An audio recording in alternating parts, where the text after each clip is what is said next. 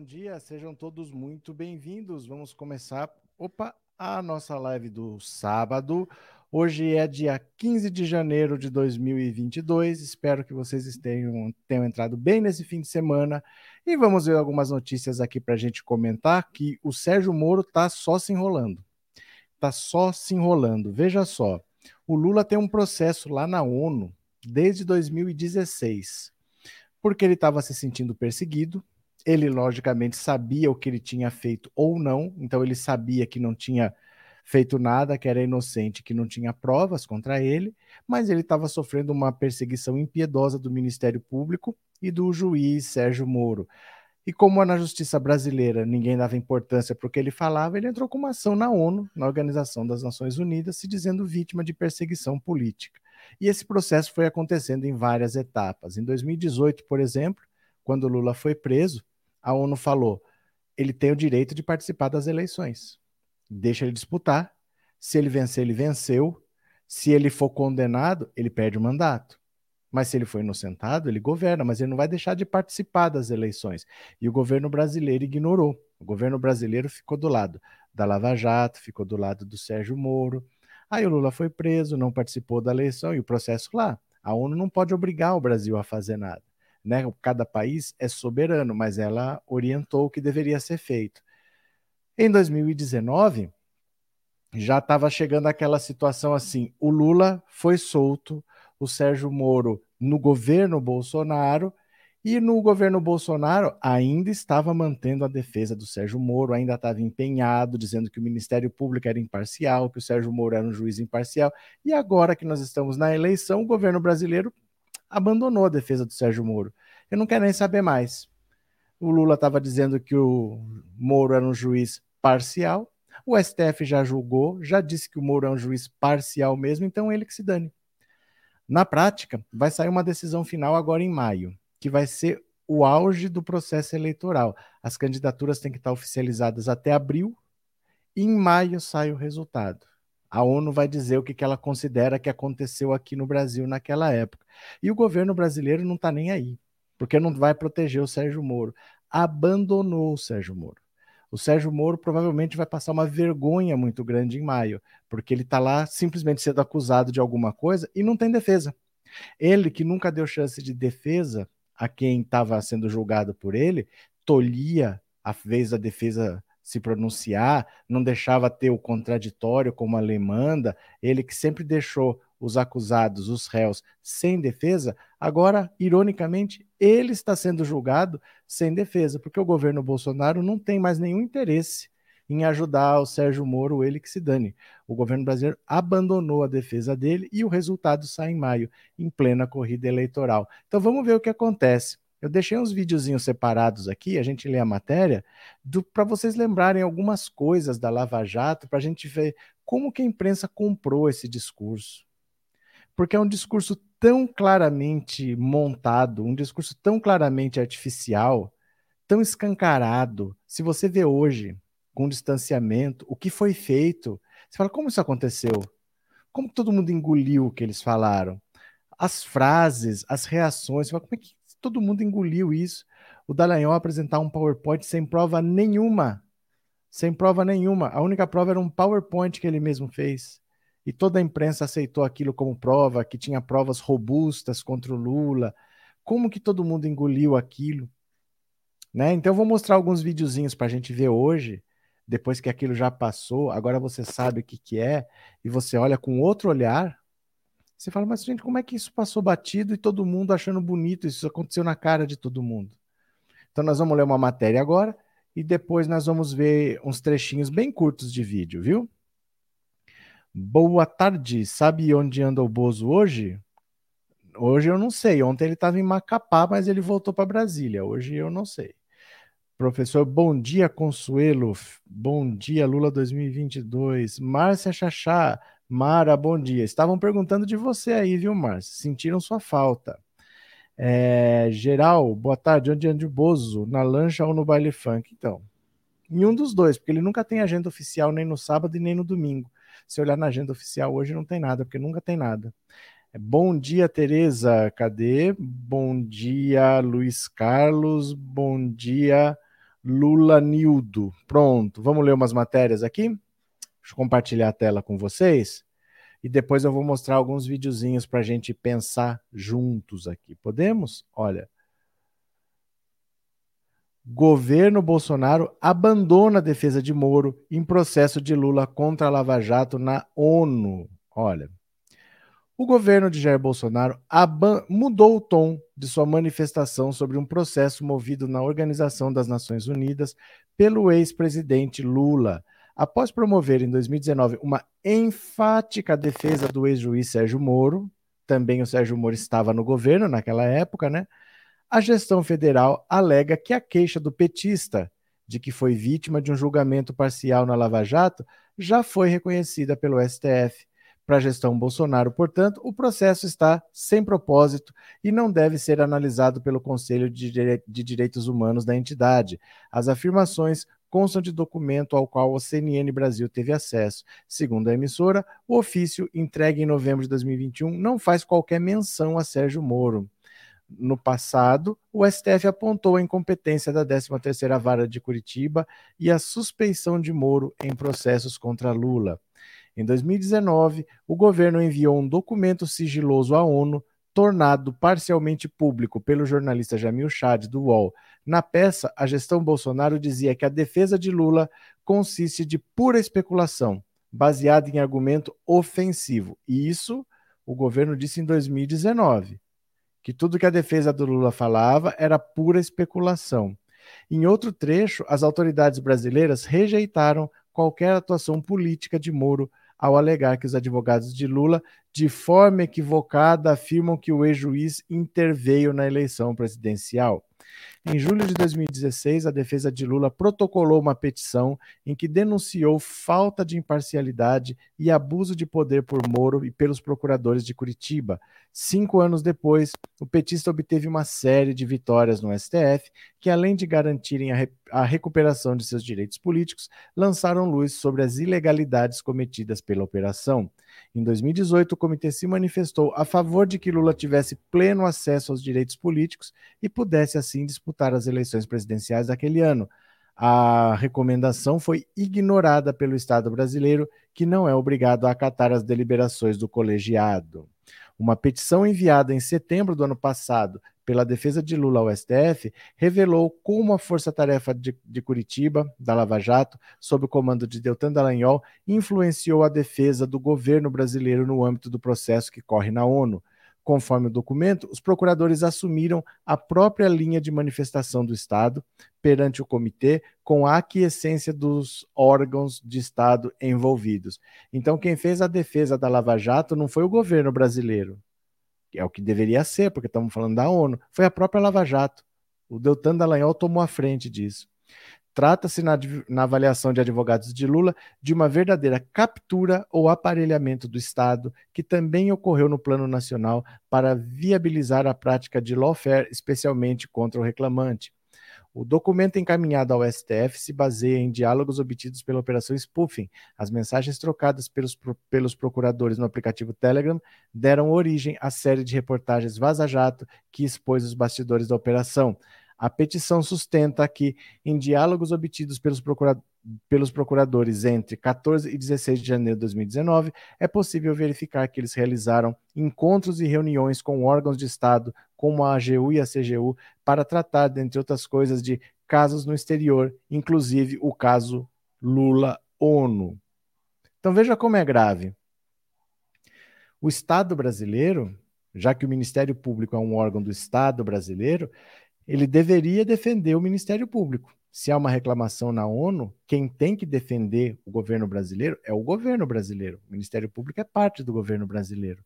Mas não era o que acontecia, não era o governo brasileiro que defendia o Ministério Público. Era o próprio Ministério Público que tomou a frente, que tomou as negociações, que redigiu, que dizia o que ia acontecer. Esse pessoal não tinha limite.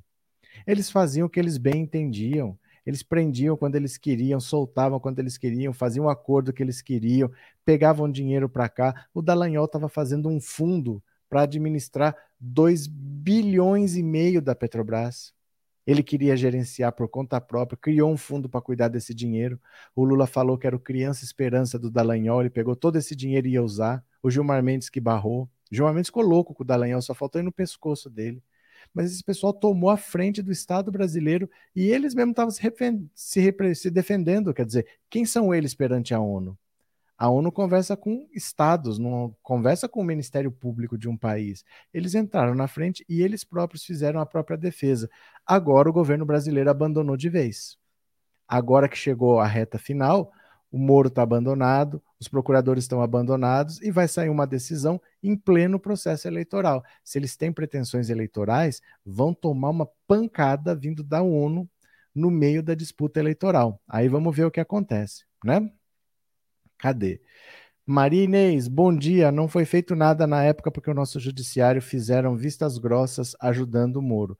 É, é o grande acordo nacional com o Supremo com tudo. E por isso que eu falo que uma punição para o Sérgio Moro é difícil, porque ele não fez sozinho.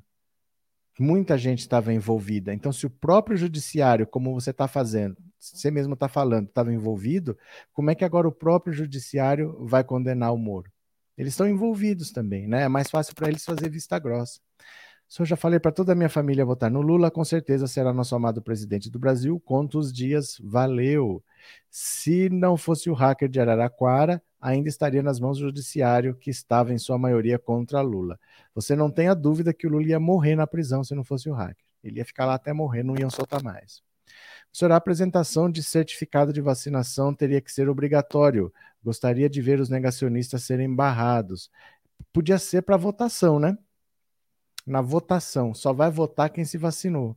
Senão você não pode entrar aqui porque tem fila, tem aglomeração, tem que estar tá todo mundo vacinado. Toma aqui o seu represent... o seu certificado, o seu comprovante que você compareceu, você não vai pagar multa nem nada, mas não vai votar. Quem não se vacinou não vota. Pronto, né? Pais que negam vacinas aos filhos podem responder processo. Podem. Eu postei um vídeo ontem de noite, não postei em todos os lugares ainda, mas eu já postei no TikTok, já postei no Kawaii, que eu não sei se vocês me seguem lá, se vocês me seguirem lá, vocês já viram. A vacinação de crianças no Brasil é obrigatória desde 1846, desde o tempo de Dom Pedro. Não é uma novidade vacinação de criança ser obrigatória. Nos tempos de Dom Pedro, no tempo do Império, a vacinação já era obrigatória para crianças a partir de três meses de idade, três meses, e os pais poderiam ser proibidos de entrar em alguns lugares se não comprovarem a vacinação. Isso não é uma coisa que está surgindo agora para eles falarem, ah, mas eu tenho direito. Gente, não, não, ninguém está inventando nada novo, não. Isso daí é do tempo de Dom Pedro que já tem essa obrigatoriedade, né?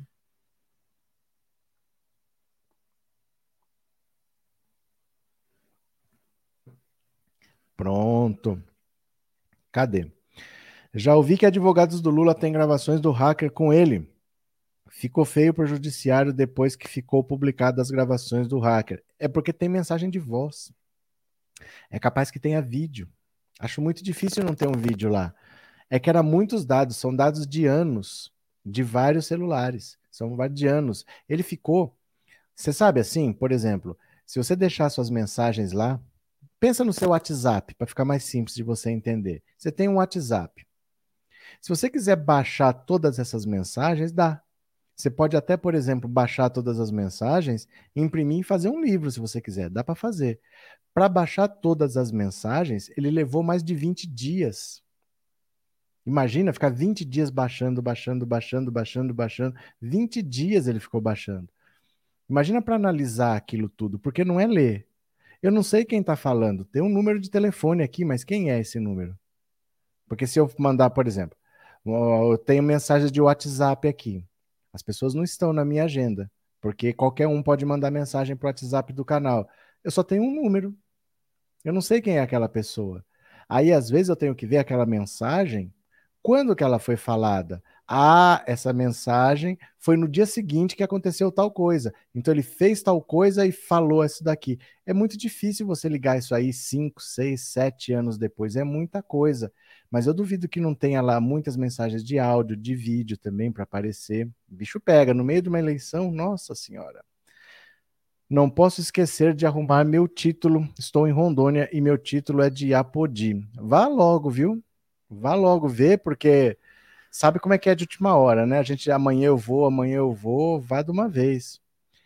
Eles sempre falaram que se o PT ganhasse ia acabar com a farsa jato. É. Gente, é tão grosseiro que eles fizeram. vou mostrar alguns trechinhos de vídeo aqui. Bom dia a todos e todas. Bom dia, Elisaura. Bem-vinda. Puxe uma cadeira, senti mais um pouco. Já estão colocando médicos para defender os argumentos anti-vacina. É, gente, não, não, nem dá atenção para isso aí, não. É, essa é uma discussão que não existe. Né? Essa é uma discussão que não existe. Vai qualquer hora vai chegar a vacina, vai vacinar. Eles vão ficar esperneando aí, porque essa gente é assim mesmo. Eles não vão mudar.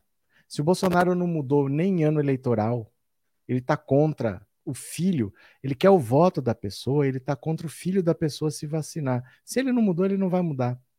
Então deixa, deixa, vai começar a vacinar aos poucos, eles vão inventar uma dificuldade ou outra, mas com esse pessoal é assim mesmo.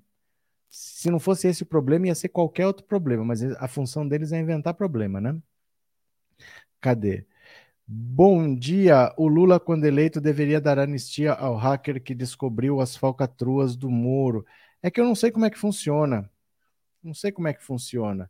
E precisa ver qual é a alegação. Porque às vezes não é assim. É, o cara invadiu o celular e está preso. Às vezes não é isso, às vezes ele tem outras coisas, que normalmente é o que eles fazem. Por exemplo, Antônio, se eu quiser prender você, vamos dizer assim: você me xingou de idiota. Eu posso ir na justiça contra você e falar que isso é uma injúria e fica lá, talvez dê uma pena leve, você nunca vai ser preso por causa disso. Mas eu posso, às vezes, saber que você tem um problema no imposto de renda, posso alegar sua negação de imposto, posso descobrir que você tem uma empresa que você não fechou e que tem coisas lá. Então, às vezes, quando você quer prender uma pessoa, não é assim, vai lá e anistia, que você nem sabe quais são os crimes. Às vezes é por outra coisa, que é mais fácil prender não é o que ele fez efetivamente, mas era mais fácil prender por ali. Aí você tem que ver o que, que é tal. Não é tão simples, viu? Não é tão simples mexer com isso. Aí, sabe também, o Sérgio Moro prende o Lula. Um dia depois, ele vira ministro do Bolsonaro negociando vaga para o STF. Não é estranho? Aí o hacker invade o celular do Moro e do Dallagnol. O Lula é solto, vira presidente. Lula vai e anistia. Tem certas coisas que você não quer associar sabe? Que você não quer associar, que você não é melhor não fazer isso, né? Eu noto que cada eleição o PT está sendo varrido do nosso Brasil, aqui na minha cidade, graças, graças a Deus, ou é graças a Deus? É graças a Deus. Não existe estas pragas mais nem vereador, nem deputado, nem prefeito. Já vimos pela dificuldade de se expressar no texto, já vimos que que é essa pessoa, né? O tal do Rubens Quiros, não sei o que aqui, o Grayskull, Rubens Grayskull. Mas assim, nós percebemos pela dificuldade de articulação que ele merece um recadinho, né? limitado e dificilmente sabe falar o português corretamente. Você fala problema, cleme, embingo. Então, o que, que você faz? Aprende a ter. A, a segunda língua que você aprende é o silêncio. É uma língua maravilhosa. Você fica bem quieto. Hum, e as pessoas vão chegar até você e falar assim, fala, e você não fala. E a alegria vai tomando conta de todo mundo à sua volta. Ó, vou mostrar agora para vocês um vídeo aqui, vou aproveitar. Olha como é incrível, a gente não percebe, porque eles vão falando, aquela exposição do PowerPoint para acusar o Lula pelo triplex do Guarujá, aquilo foi duas horas de apresentação. Então eles falaram um monte de coisa. Mas dá uma olhada quando eu editei, eu cortei esses trechinhos aqui. Dá uma olhada as coisas que eles falaram, eles simplesmente não tinha prova. E eles falaram que não tinha prova, mas a imprensa engoliu que eles tinham prova. Presta atenção nisso aqui, olha. Que provas cabais de que Lula é efetivo proprietário no papel do apartamento. Da, mesmo, da mesma forma, na personalização e na decoração, os contratos com as empresas que forneceram os móveis ou executaram as reformas não são contratos onde Lula e sua família figurem ostensivamente. Além disso, na mudança acontece da mesma forma. O, o, o contrato de armazenamento daqueles bens do ex-presidente não foi um contrato que foi celebrado em seu nome. Olha, eu peço de joelhos. Aí, ó. Cadê as provas? Eu peço de joelhos, por favor. Eu tô esperando, tá bom? Pra cá. Quem tiver as provas, manda pro Diogo Mainardi, porque olha na apresentação, eles não têm provas. O nome do Lula não aparece em lugar nenhum, o nome da família não aparece em lugar nenhum, mas eles denunciam assim mesmo. Presta atenção. Não teremos aqui provas cabais de que Lula é efetivo proprietário no papel do apartamento. Da, mesmo, da mesma forma, na personalização e na decoração, os contratos com as empresas que forneceram os móveis ou executaram as reformas não são contratos onde Lula e sua família figurem ostensivamente. Além disso, na mudança acontece da mesma forma. O, o, o contrato de armazenamento daqueles bens do ex-presidente não foi um contrato que foi celebrado em seu nome. Eu peço de joelhos. Manda as provas, cadê as provas? Eu peço de joelhos, por favor. Eu estou esperando, tá bom? Pra cá. Cadê as provas? Gente, nunca teve prova. Eles mesmos falaram: estamos acusando, mas não temos prova. O nome do Lula não aparece em lugar nenhum. O nome da família do Lula não aparece em lugar nenhum. É uma coisa sem pé nem cabeça. Vamos ver primeiro. Deixa eu pegar aqui do começo. O caso do triplex. O que, que aconteceu no caso do triplex? A dona Marisa Letícia, a ex-esposa do Lula, ela tinha uma cota de um apartamento naquele prédio. Não é que ela tinha um apartamento, ela tinha uma cota. Às vezes, você quer ter um apartamento na praia, mas você não mora lá. Você mora em São Paulo, você vai uma vez por ano, duas vezes por ano para a praia, se for. Então é muito caro comprar um apartamento para não usar.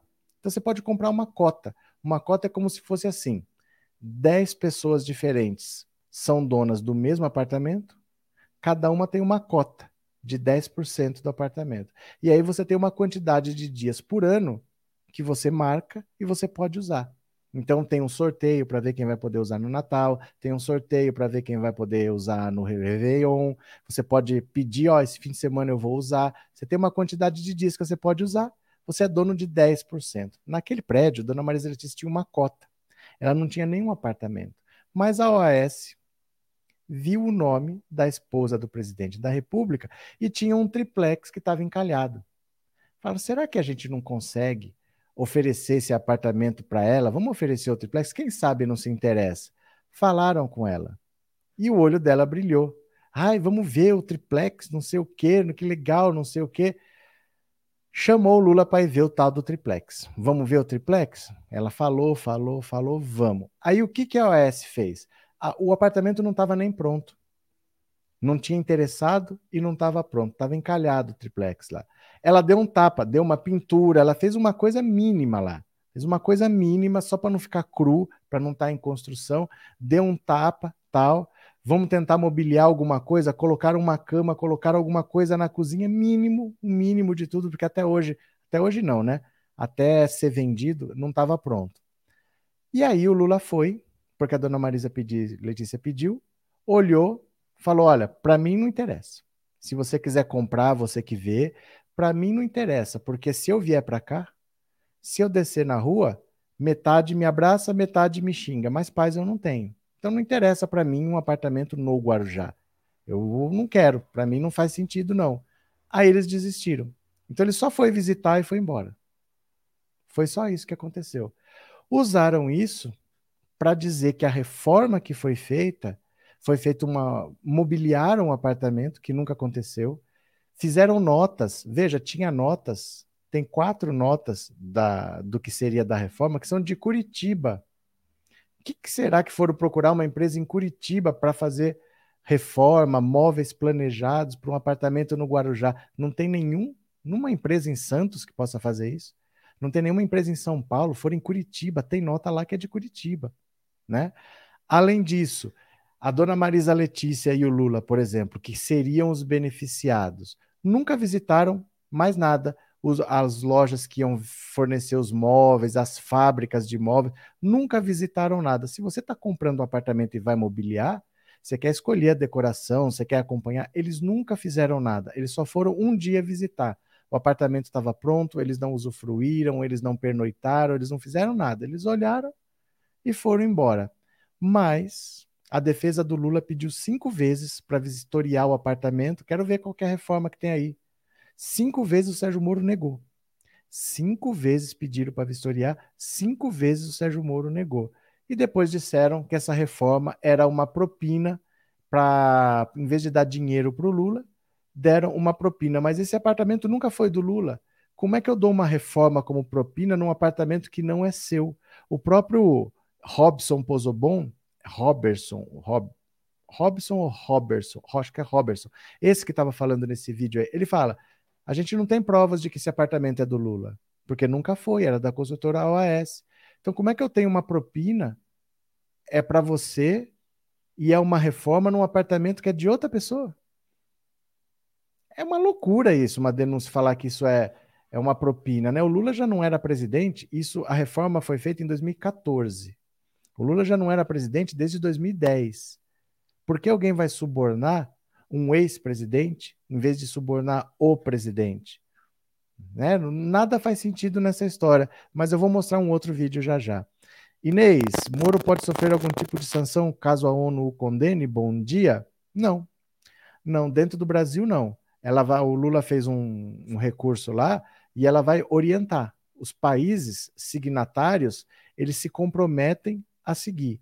Mas não tem é, punição caso eles não sigam. Ela não tem como obrigar.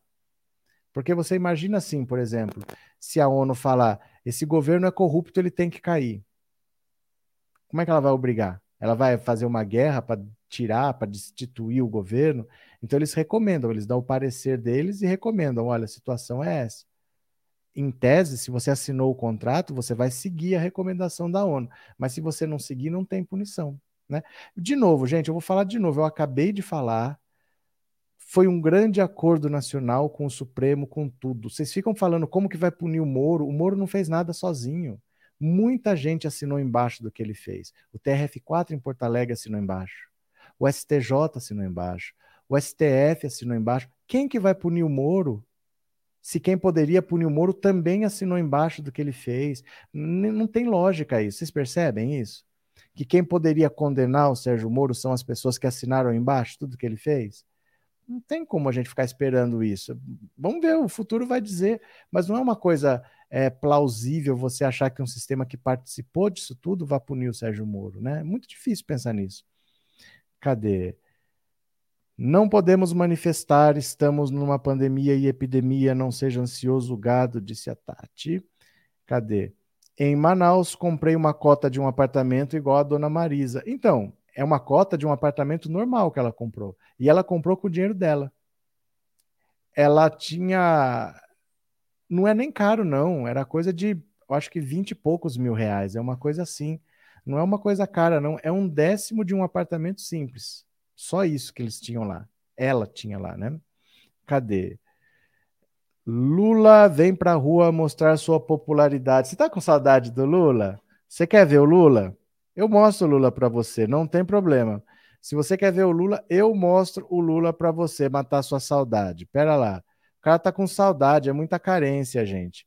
Então aqui, ó, você quer ver o Lula? Tá aqui o Lula para você, ó. A cana é doce, meu filho. Chupa que a cana é doce, meu filho. Chupa que a cana é doce, meu filho. Ai, ai, ai, esse povo tá muito carente. Eles querem ver o Lula. Eles querem ver o Lula. É, pune você não vota no cão. Entendi. Entendi. Esse pessoal tem um pouco de dificuldade de articular umas ideias, né? Umas ideias simples assim, mas não sai. O Bozo e Moro um dia vão pagar por tudo que fizeram. A lei do retorno existe, Deus jamais dorme, ele vai pagar de um jeito ou de outro, tem um fé. É, não, não é assim, viu, Diva? Não é assim. Esse discurso, esse discurso, eu entendo porque você fala ele, mas é um discurso, é um discurso que os poderosos inventaram. Presta atenção no que eu vou te falar. Isso é um discurso que os poderosos inventaram para fazer o pobre se conformar quando o direito dele não é atendido. Os ricos inventaram esse discurso para que quando eles passassem a perna no pobre, o pobre, ao invés de se revoltar, ele esperasse que um dia alguma coisa fosse acontecer. Mas essa coisa nunca acontece. Não tem isso, não. Isso é os ricos que inventaram para o pobre se conformar que ah, ele não pagou aqui, mas ele paga lá, ao invés de ir atrás e exigir. Porque lá no Cazaquistão, que é um país meio estranho, né? Subiu o preço da gasolina lá, eles tacaram fogo em tudo. Tá tendo protesto lá, estão querendo derrubar o governo. Mas aqui a gente está esperando que um dia o Bolsonaro vai pagar pelo que ele faz. Você entende a diferença? Esse discurso foi criado para fazer a gente se conformar que um dia as coisas vão acontecer. Não cai nessa, não. As pessoas têm que pagar é aqui, não tem essa de que um dia a lei do retorno. Lei do retorno é igual a lei do ex. Sabe aquele jogador que era de um time, aí ele é vendido, aí ele enfrenta o ex-time dele, ele faz um gol, olha a lei do ex. É a mesma coisa. São leis que não existem no fundo, né? E a gente gosta de achar que existe. É, professor, bom dia, tudo bem? É muito triste hoje ouvir que o PT estava com bom, mas estava com bom, mas roubou muito. Ah, problemas, olha, não posso fazer nada, viu? Até o gado está sentindo falta de um presidente. É verdade.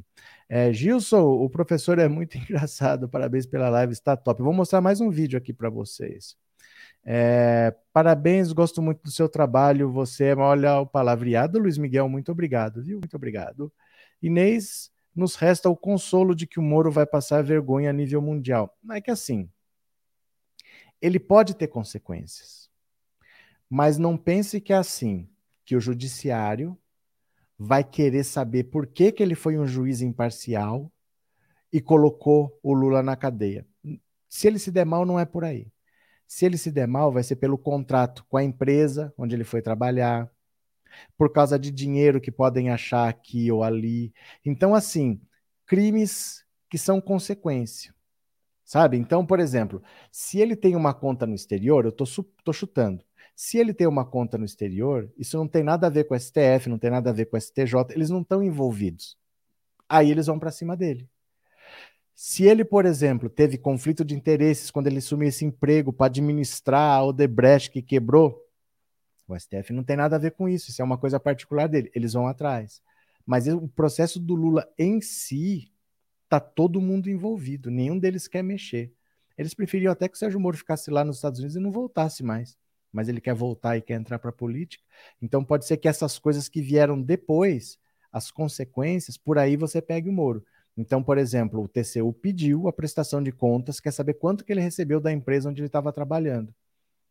Por que, que ele foi morar nos Estados Unidos para trabalhar nessa empresa? Que tipo de conhecimento que ele tinha que interessou tanto para essa empresa? E se interessou, o contrato ia até o final desse ano. Por que, que rompeu no final do ano passado? E por que, que rompeu o contrato com o Moro e não contratou outra pessoa para fazer a mesma coisa? Sabe quando não é uma coisa muito lógica? Parece que assim, deram um emprego para o Moro, mas tinha que ser o Moro. A hora que não foi o Moro também não é mais ninguém. É um negócio meio estranho. Então, por aí pode achar alguma coisa, mas achar que no caso das condenações judiciais em si, ele não fez nada sozinho. Ele condenou o Moro, o TRF4 assinou embaixo, o STJ assinou embaixo, o STF assinou embaixo. É muito difícil que esse pessoal agora vá querer condenar ele, entendeu? Cadê que mais? Bom dia, Cláudia. Melhor live da web. Obrigado, Cláudia. Vou mostrar mais um videozinho aqui. Ô, João! Bem-vindo, João. Bem-vindo. Tá sumido você, hein? Fora bolsonaristas ridículos, desgraçados e fora Bolsonaro genocida. O João está sumido. Bem-vindo, João. Bom ter você por aqui. Presta atenção nesse vídeo aqui. Os procuradores, naquele dia ainda, estão fazendo a denúncia do triplex contra o Lula perguntaram para eles o seguinte: um, um, jornalista perguntou, estavam os três lá, o Dallagnol, o Pozobon e o outro que eu não sei o nome. Olha, você está denunciando Lula, mas você falou que o filho do Lula estava envolvido, que o advogado não sei o que, que não sei o que. Por que, que eles não foram denunciados? Aí fica assim. Eles não sabem o que responder e eles simplesmente não respondem nada. Eles não respondem nada. Sabe aquela coisa assim, putz, a gente falou tanta coisa e só denunciamos o Lula. Esquecemos de denunciar os outros. Eles só denunciaram o Lula, porque é óbvio, o objetivo era tirar o Lula das eleições. Agora, dá uma olhada aqui, a cara dos três patetas, que coisa ridícula que ficou quando ele perguntou: Mas e o filho do Lula, você não vai denunciar? Presta atenção na reação deles. Olha só, os três. O filho do Lula né, o, tanto o Lulinha como o Sandro são mencionados nos e-mails, nas trocas de mensagens é, do Léo Pinheiro, do Gordilho, né, assim como o Bitar, que também recebeu é, e-mails, nas negociações justamente é, para a decoração do apartamento, para a montagem da cozinha, etc. Olha agora. Porque eles não foram não, não foram denunciados também agora? Olha isso, olha isso, olha isso, olha isso. É, uma outra pergunta também é, é Vocês acreditam nisso? Eles simplesmente não sabem dizer por que, que eles denunciaram exclusivamente o Lula. Se eles falaram que nas mensagens do Léo Pinheiro apareceu fulano, apareceu fulano, tinha mais gente envolvida. Mas por que, que só o Lula estava sendo denunciado? Não sabem o que responder e simplesmente não respondem nada. É constrangedor. E a imprensa achou bonito. Olha isso. É, o filho do Lula, né, o Lula, tanto o Lulinha como o Sandro, são mencionados nos e-mails, nas trocas de mensagens é, do Léo Pinheiro, do Gordilho, né? assim como o Bitar, que também recebeu é, e-mails, nas negociações justamente é, é para a decoração do apartamento, para a montagem da cozinha, etc. É, por que eles não foram, é, não, não foram denunciados também agora? Olha isso. Olha. Eles não sabem dizer. Eles não sabem dizer. uma outra pergunta também. Gente, como que isso passou? Como que essas coisas a imprensa aceitou? Eles não apresentaram nenhuma prova, apresentaram um PowerPoint, fizeram pergunta, eles sequer sabiam responder. O cara falou: nós não temos prova, nós não temos prova, nós não temos prova, e denunciaram a si mesmo. Assim mesmo foi feita a denúncia, né? Vergonha esse governo, disse Andréia. Os três patetas, vergonha.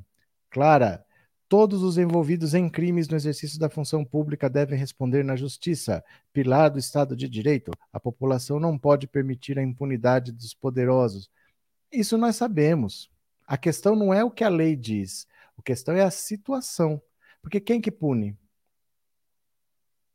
Quem que pune o crime do judiciário? O próprio judiciário. Como que isso vai acontecer se eles estão todos envolvidos? É a mesma coisa que fosse assim eu sou bandido, você é bandida. Aí eu tenho que te condenar e você tem que me condenar. Você percebe que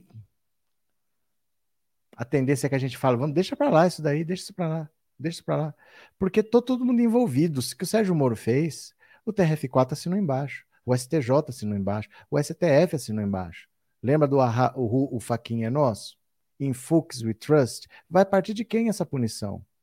Quem que vai ser o interessado em punir? Você entra lá com uma ação, mas quem que vai levar à frente? Né? É esse que é o problema, é a situação que é difícil da.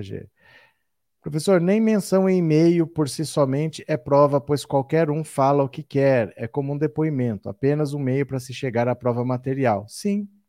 Só que a pergunta dele foi: você tem mais pessoas que foram citadas. E por que, que essas pessoas não estão sendo denunciadas? Eles não sabem dizer eles poderiam dizer exatamente o que você falou. Olha, elas foram citadas, mas isso não quer dizer nada. Quem a gente acha que está envolvido, é... mas eles não sabiam o que responder, porque simplesmente eles só pensaram em denunciar o Lula. Eles tinham o objetivo claro de denunciar o Lula. Eles queriam tirar o Lula da eleição. Então eles fizeram, construíram toda uma história que teve que envolver várias pessoas, mas o objetivo foi tão seco, temos que prender o Lula, que eles esqueceram que e o resto da história? E as outras pessoas que eles falaram? Eles não sabiam o que falar. Fazer.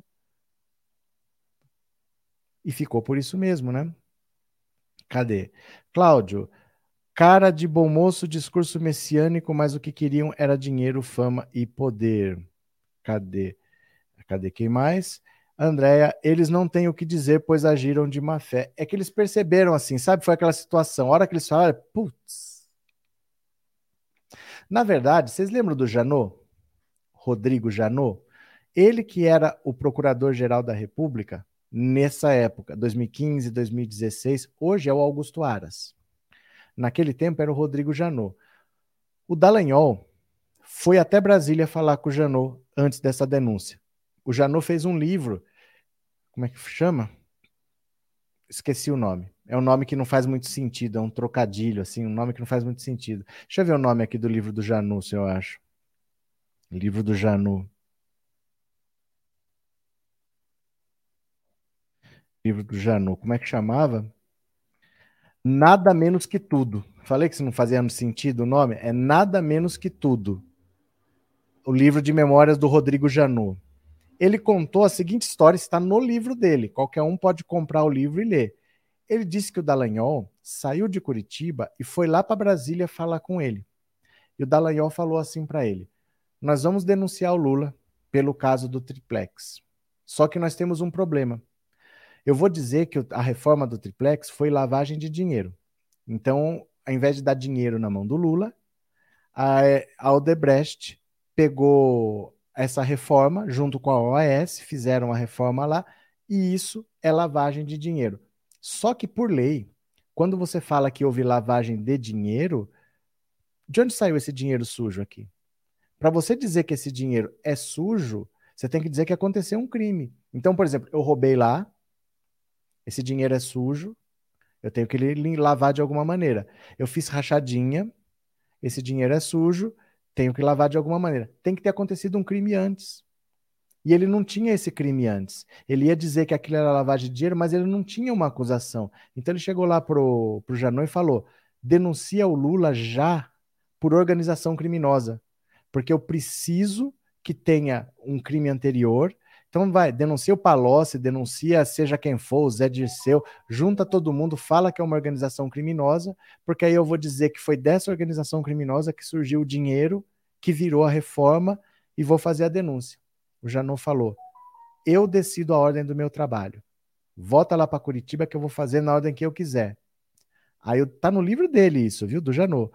Aí o Dallagnol falou assim: mas eu preciso, para apresentar a denúncia, eu preciso da denúncia de é, organização criminosa antes. Senão eu não posso apresentar. Aí o Janot falou: então não apresente.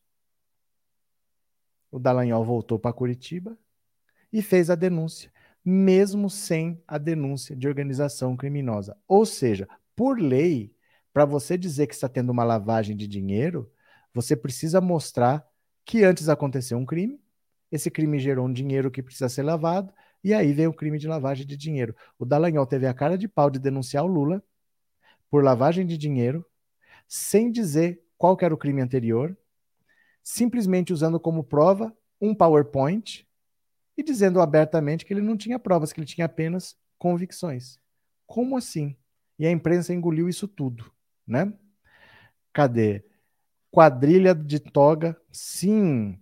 A companhia trabalhou muito bem para condenar o Lula, condenou muitos desinformados.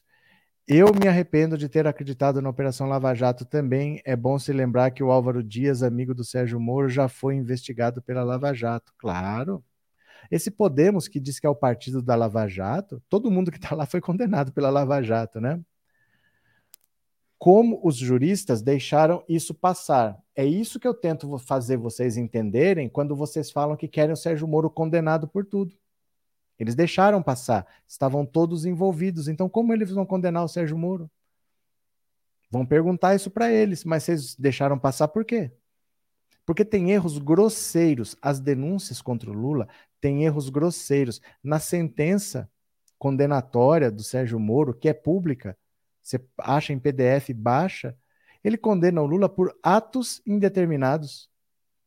Ele não diz por que, ele condenou, não apresenta nenhuma prova e condena o Lula por atos indeterminados. O que, que o Lula fez? Não sei.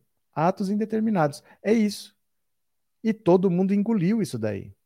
Como pode chegar a esse ponto? O cara ficou preso. O cara ficou preso 580 dias porque ele praticou atos indeterminados. O Lula até hoje não sabe por que ele foi condenado. Não está escrito na sentença. A sentença não diz o que ele fez. É, nunca tinha visto um julgamento baseado em nada, apenas por acusações sem provas. Ridículo, vergonha explícita do sistema judiciário. Mas fica pior. Fica pior porque tem a denúncia do Tacla Duran. Estou aqui na malhação, só prestando atenção na live. Valeu, Mara. Cadê? Ó, é pior porque tem a denúncia do Tacla Duran. O Tacla Duran era advogado da Odebrecht, ele chama Rodrigo Tacla Duran, e ele foi, ele ia ser preso pela Lava Jato. Só que ele contou uma história que foi mais ou menos assim. Ele disse que chegou para ele um tal de Zucoloto, que era representante do Sérgio Moro. Segundo o, o Tacla Duran, o Zucoloto era um enviado do Sérgio Moro. E ele falou assim: Olha, vim aqui para te contar que você vai ser preso você vai ser condenado a 20 anos de prisão e você vai ter que pagar 15 milhões de reais de multa. Mas, mas como assim? Não. Isso vai acontecer. Mas nós podemos fazer o seguinte: nós vamos prender você. Você pode fazer um acordo de delação premiada. Você deixa os seus advogados de lado, rompe com eles. Você vai pegar os advogados deste escritório aqui, que é o escritório da Rosângela Moro, e você vai contratar esses advogados por 5 milhões de reais. 5 milhões de reais. Aí você vai ser condenado não a 20 anos, mas vai ser condenado a 2, 3 anos e sair da regime semiaberto, você vai para casa, você não fica preso. E a multa de 15, vão abaixar para 5. Então, olha, você teria que pagar 15. 5 vai ser multa, 5 vai ser advogado e 5 você vai economizar. Você ainda vai guardar 5 para você. E os 20 anos que você ia ter que cumprir pelo menos um sexto em regime fechado, a gente baixa e você fica em regime semiaberto e você não vai preso. E o Zucoloto pediu para ele o dinheiro para dar andamento nesse acordo. E o Tacla Duran tem o comprovante de depósito de 600 mil reais, que seria um sinal, uma primeira parcela de um pagamento que teria que ser de 5 milhões. De... Ele tem o comprovante. Ele tem o comprovante. Só que o Tacla Duran diz o seguinte: eu percebi que, como eu paguei, eles sentiram que eu tinha dinheiro e eu ia ser preso de qualquer jeito, porque eles iam tentar tirar de mim o que pudesse. Como eu percebi que mesmo pagando eu ia ser preso, não ia ser julgado com advogado nem com nada, eu ia ter que trocar de advogado, ele foi embora para a Espanha.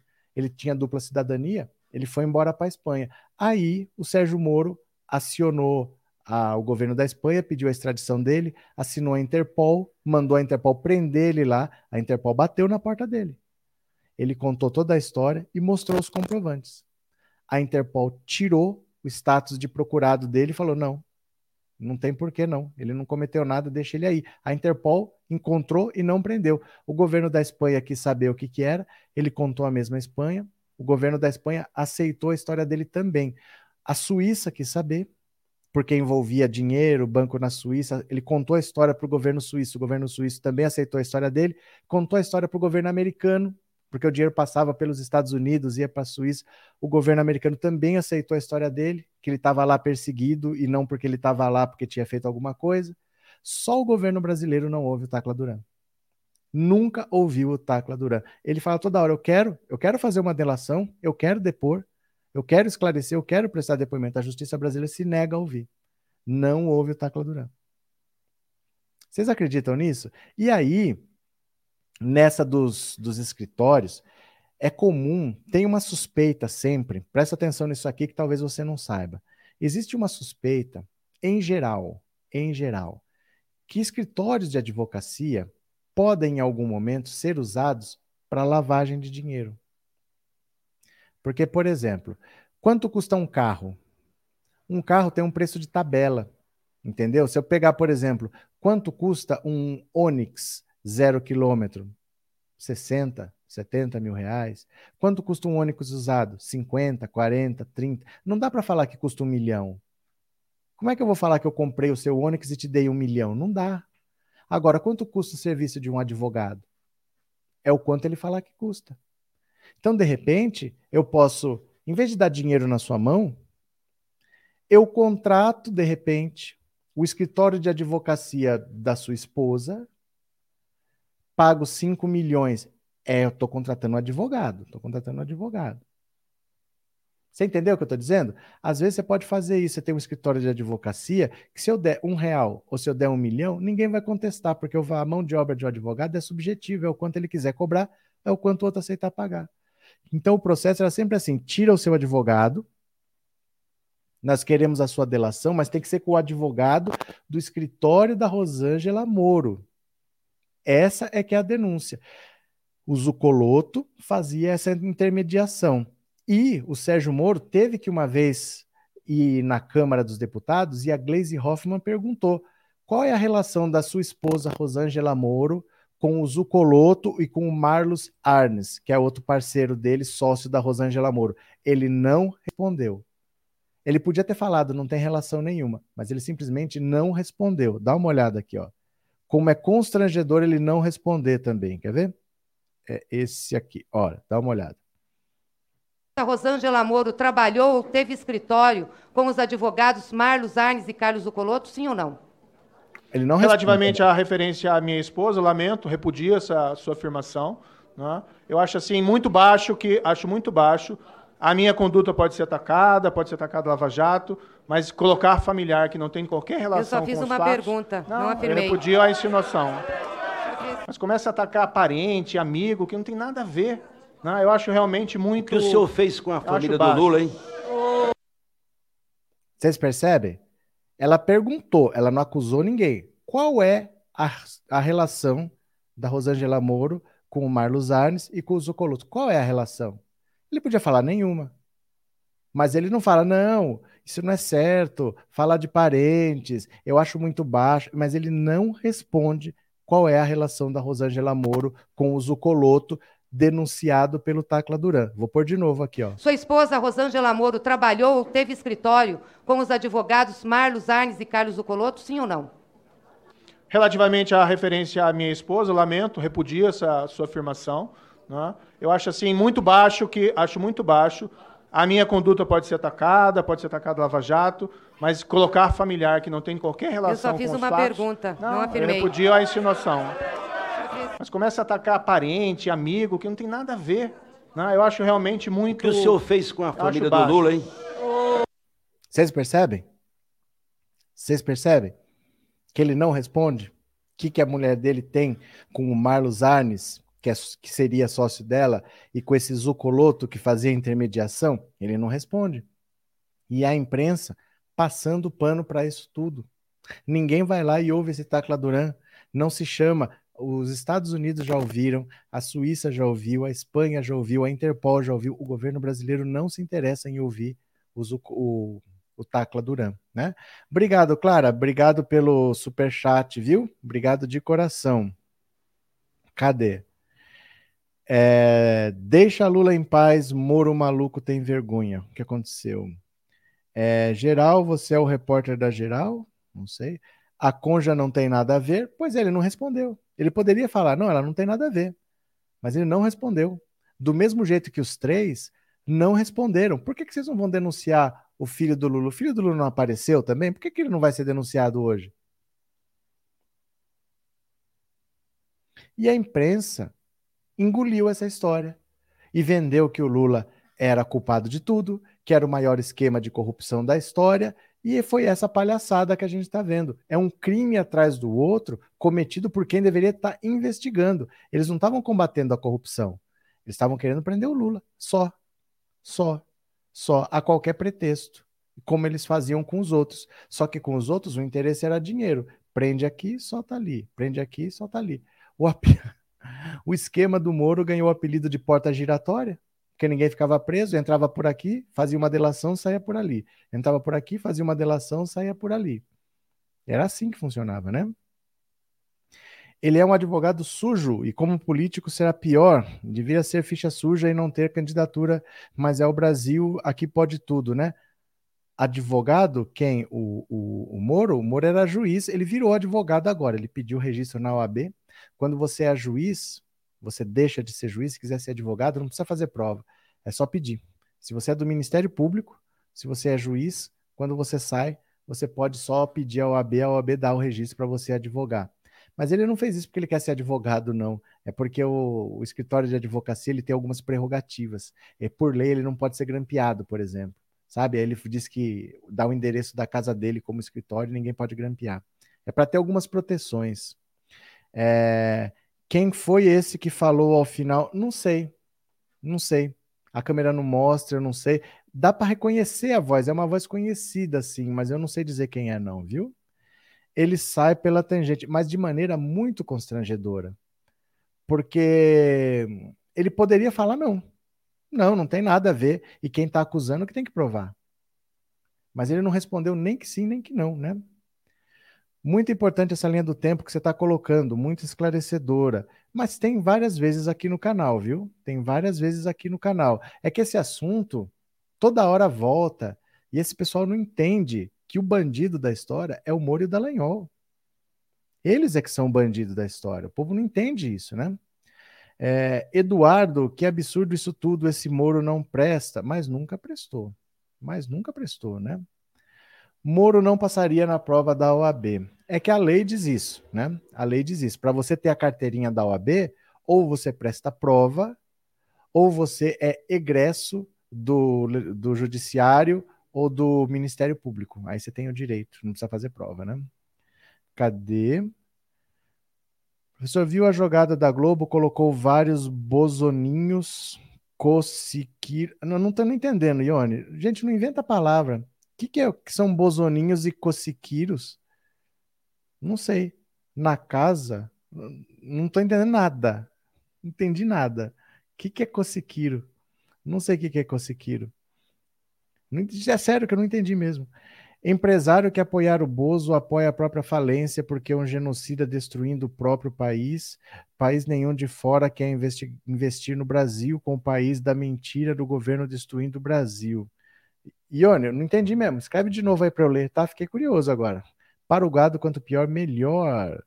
Será que o tenista vai ser deportado? Vai. Vai. Ele teve o visto cancelado pela segunda vez e vai ser deportado sim. Separei a notícia aqui do Djokovic. Ele vai ser deportado aqui, viu? Bom dia. É, tive a alegria de conhecer Lula também. Foi uma hora triste para ele, mas Lula é indescritível. Lula é humano, transmite amor nas palavras, que ser humano ímpar. Bom dia, Sérgio Moro é um bandido, devia estar tá preso. Pois é. Mas não grampearam os advogados do Lula? Sim, é crime. É crime. Eu estou falando que os bandidos são o Sérgio Moro e o Dallagnol. Isso é crime. É contra a Constituição. É inviolável. Um escritório de advocacia é inviolável. Gente, por isso que o Queiroz estava escondido no sítio do Wassef, em Atibaia. Porque aquele sítio é registrado como escritório de advocacia. Nunca poderia ser grampeado, nunca ia ter um mandado lá. Essas coisas assim têm umas prerrogativas. Por isso que o Queiroz estava escondido no sítio do Wassef. O Wassef, advogado do Bolsonaro. E para o gado tá tudo bem, né? O Queiroz aparecer no sítio do advogado do Bolsonaro, né? Cadê, ó? O Moro, se fui, não se fui, não vai ganhar as eleições. Eu acho que ele não vai nem disputar. Porque ele não vai sair de onde ele está. Eu acho que ele não vai nem disputar. Bom dia, Sérgio Moro é um bandido, devia estar preso. Pois é. Cadê? Infelizmente, esses malditos não serão punidos. Pode ser que sejam, mas assim, ó. Tem aqui uma coisa principal, e dessa coisa principal saem outras. Por essa coisa principal aqui é difícil. Porque para prender o Lula, não é que um juiz falou, vou prender o Lula. Porque se ele faz isso sozinho, a segunda instância, onde é o recurso, desfazia. E o Lula não ia preso. Ia para o STJ, desfazia, e o Lula não ia preso. Ia para o STF, desfazia, e o Lula não ia preso. Você tem várias instâncias, todas têm que assinar embaixo. Então, por isso, especificamente por prender o Lula, é difícil que venha alguma coisa dali. Mas, sem ser esse caso específico, o Moro tem problemas, por exemplo, quando ele foi trabalhar nos Estados Unidos, nós não sabemos como isso aconteceu. Tem o conflito de interesses, né? De você estar tá trabalhando aqui, você é o responsável por tirar esse cara da eleição, você interfere no processo democrático de um país, você quebra um setor da produção, você vai trabalhar nos Estados Unidos para a empresa que está administrando as empresas que você quebrou, mas você não tem formação para isso. Essa empresa abre mão de você, não contrata ninguém para o seu lugar. É muito estranha essa contratação. Parece que é uma retribuição parece que é um obrigado, parece que é um agradecimento por alguma coisa, né? Dessas coisas pode sair, dessas coisas laterais, não desse fato central aqui, porque todo mundo participou, senão não teria acontecido. Não tem como um juiz sozinho mandar alguém para a cadeia, porque você recorre e ganha. Você recorre e ganha, tem a segunda, a terceira, a quarta instância, mas todo mundo foi assinando embaixo. Então, como é que eu vou condenar o Sérgio Moro? Se tem, quem tem que condenar é todo mundo que foi assinando embaixo, né? Mas continuemos aqui. O Kataguiri disse que o Marreco vai para o segundo turno. Cadê? Sim, Arlete, é o amor voltando. Já que vocês falaram do Djokovic, deixa eu mostrar aqui para vocês que eu deixei aqui separado. Ó, tem uma matéria sobre o Djokovic, que é o tenista número um do mundo, melhor tenista do mundo, e não tomou vacina. E está tentando entrar na Austrália sem tomar vacina. Olha o que vai acontecer. Djokovic volta a ser detido na Austrália. Olha, há dois dias do início do aberto da Austrália, o número um do tênis mundial, Novak Djokovic, foi detido novamente neste sábado, hoje, né? Era a noite de sexta-feira aqui no Brasil. Então foi ontem à noite, na Austrália já era sábado. Em Melbourne, enquanto a justiça examina sua deportação por não ter se vacinado o governo australiano cancelou pela segunda vez o visto do tenista sérvio, mas não o expulsou imediatamente, à espera do que a justiça se pronuncie sobre o recurso apresentado pelos advogados do jogador. Segundo a documentação apresentada, as autoridades australianas argumentam que a presença de Djokovic pode incentivar o sentimento anti-vacina e por isso pediram a expulsão. O caso está nas mãos da Justiça Federal Australiana depois que o juiz de Melbourne, perante o qual os advogados do tenista apelaram, se declarou incompetente. Esta mudança de jurisdição pode desacelerar o processo, avaliou a defesa do Djokovic. Enquanto o tribunal escuta os argumentos de ambas as partes, Djokovic, que na próxima segunda começaria sua defesa do título do Aberto da Austrália contra o compatriota Miomir Kekmanovic, está retido em hotel não divulgado. O caso pode ter repercussões de longo prazo para o, para o número um do mundo, que corre o risco de ser banido da Austrália por três anos. Isso seria um duro golpe para Nole, que almeja seu décimo título em Melbourne e vigésima primeira vitória no Grand Slam, o que seria um recorde no circuito masculino. Então, olha só. Ele chegou lá sem ter tomado vacina. O que, que ele argumenta? Que ele pegou Covid em dezembro. Então ele pegou Covid em dezembro e ele tem um exame agora negativo. Mas ele não está vacinado. É exigido vacina. Ele fala: olha, mas eu tenho uma justificativa médica para não ter tomado vacina, porque eu peguei Covid e eu tô com um exame negativo. Fala, não interessa se você tem justificativa médica ou não, porque é obrigatório ter tomado vacina. Ele não tem um impeditivo. Sabe, não é que ele tem uma doença que não deixa ele tomar vacina. É que ele acha que o fato dele ter tomado, dele ter pego a Covid, ter anticorpos e estar negativo, substitui a vacinação. E o governo australiano está falando que não. Se você não tiver uma coisa que impeça a vacina, ter, ter pegado Covid não impede de tomar vacina.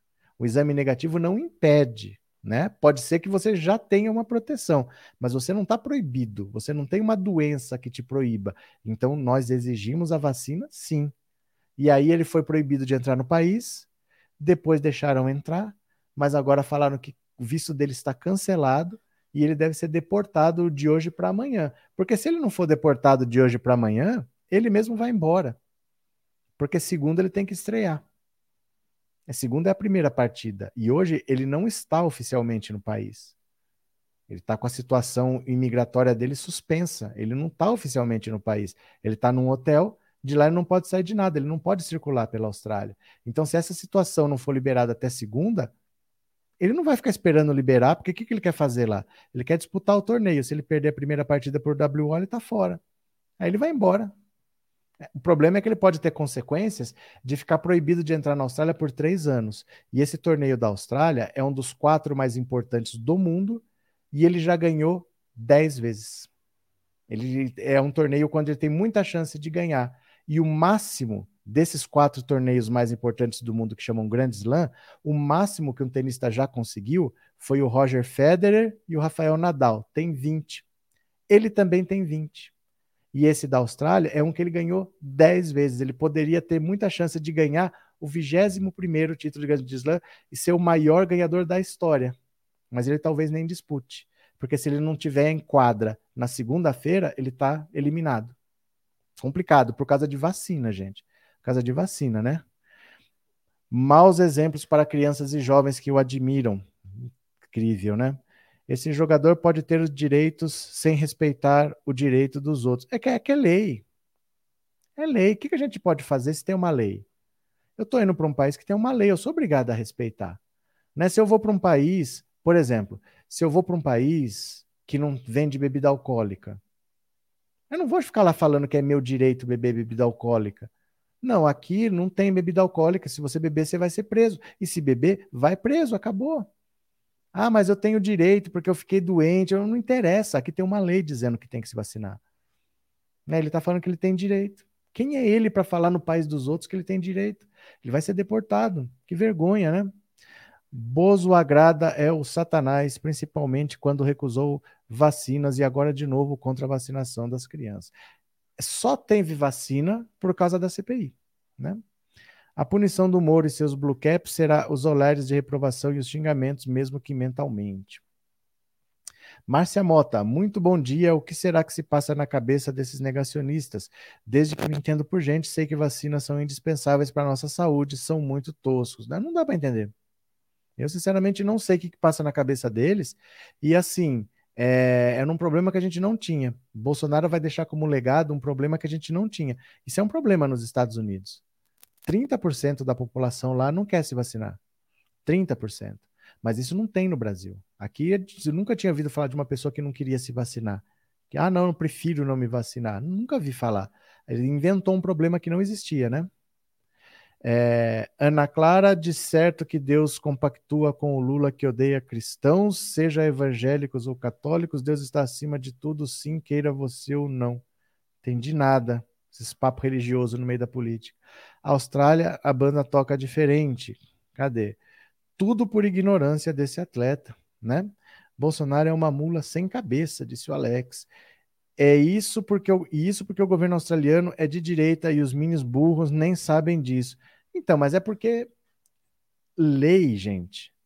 É só no Brasil que a gente ouve falar que a lei não pega. Ah, essa lei não pegou. Se, se você torna alguma coisa lei, vai ser cumprido. Isso é, na maioria dos países é assim. No Brasil que tem, ah, essa lei não vai pegar, não. Mas não é lei? É, mas não vai pegar. No Brasil que tem lei que não pega, né?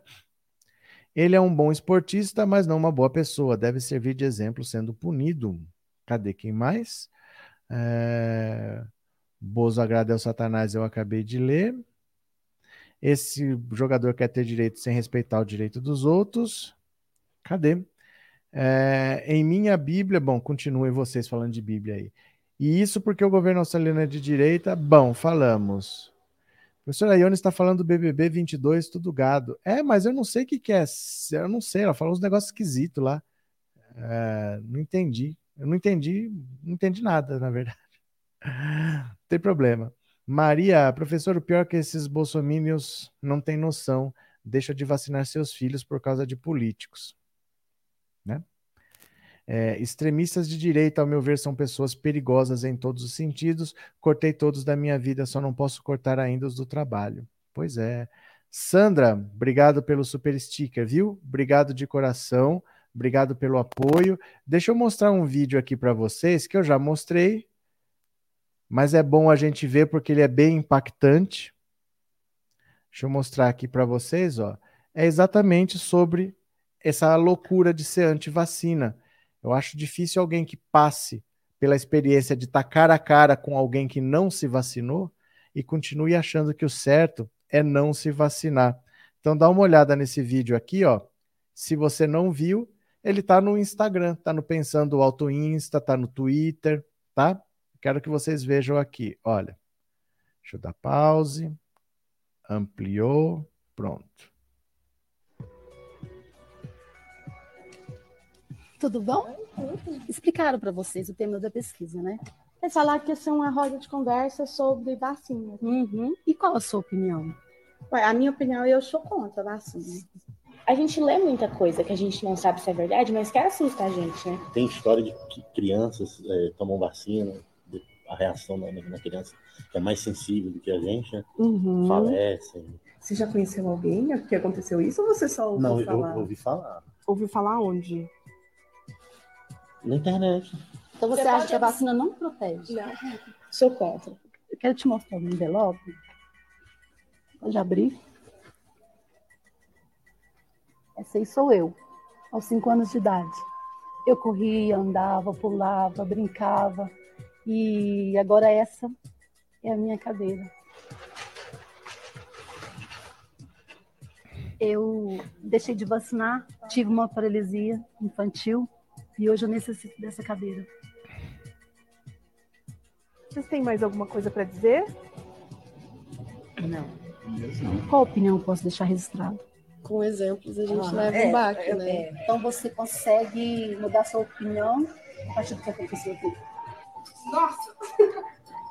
Vocês não têm noção do impacto que isso é. De verdade. Aos cinco anos de idade, eu tive poliomielite é, por conta de uma vacina que eu não tomei. É, eu me lembro até o, o último dia que eu andei. Ver as pessoas dizer que a vacina faz mal, isso me faz mal também. Eu, eu, eu penso como seria a minha vida se eu tivesse vacinado. E até hoje, até hoje eu sinto muito, porque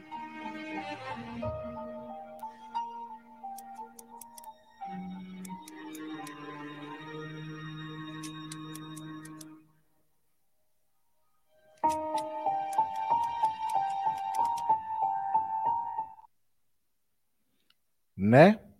Mas o Novak Djokovic tá querendo simplesmente não se vacinar porque ele acha bonito e não quer seguir as regras do país onde ele está. Vai ser deportado, vai perder a chance de ganhar um torneio que ele tem muita chance de ganhar, porque ele já ganhou 10 vezes, de ganhar o 21 primeiro título de Grand Slam e ser o maior tenista, o tenista mais vencedor da história, por causa de antivacina, né?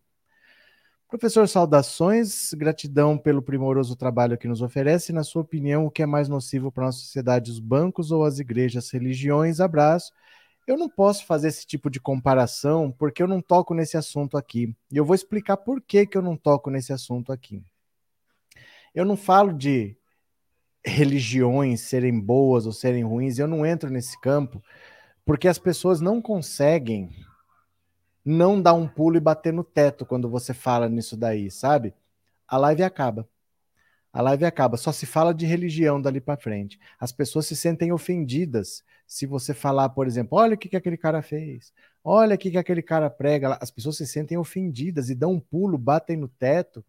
Você pode ver, por exemplo, que quando aparece assim, é... você sabe da notícia. Teve um caso de pedofilia, teve um caso. Os fiéis defendem eu não sei por que, que as pessoas se agarram de um jeito que elas ficam cegas para a realidade. Então, quando eu falo que eu não entro nesse assunto de religião aqui, é porque sempre que você começa a falar, a live acaba.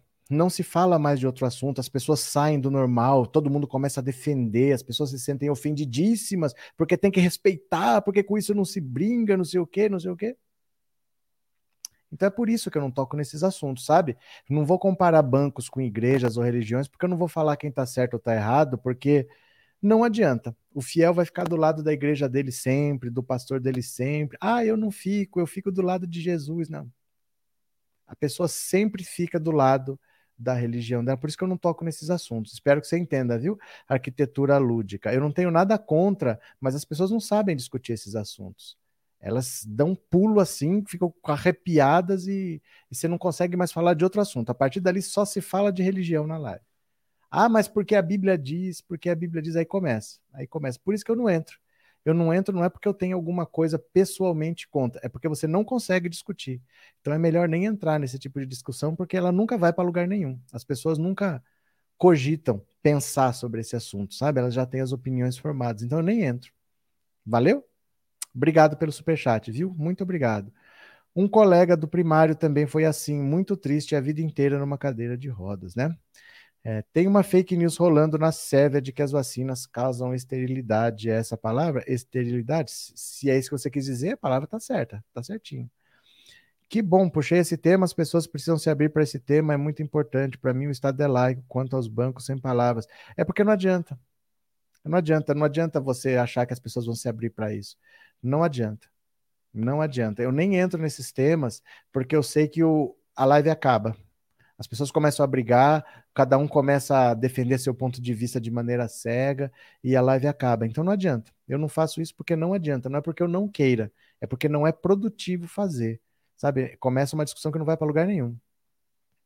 Eu deixei de gostar desse tenista quando ele fez uma confusão porque estava perdendo para um tenista bem abaixo dele, Paulo Silva. É, cadê? Jamais era para envolver religião com política. É que assim, Josimar, a história da política é misturada com religião desde sempre. Os líderes religiosos sempre tiveram influência. porque eles sempre tiveram pessoas que acreditavam neles, né? Ou a pessoa acreditava que ele tinha algum poder místico, ou ele tinha fiéis, e são fiéis que votam, mas eles sempre tiveram alguma influência. Numa cidade pequena, sempre foi assim.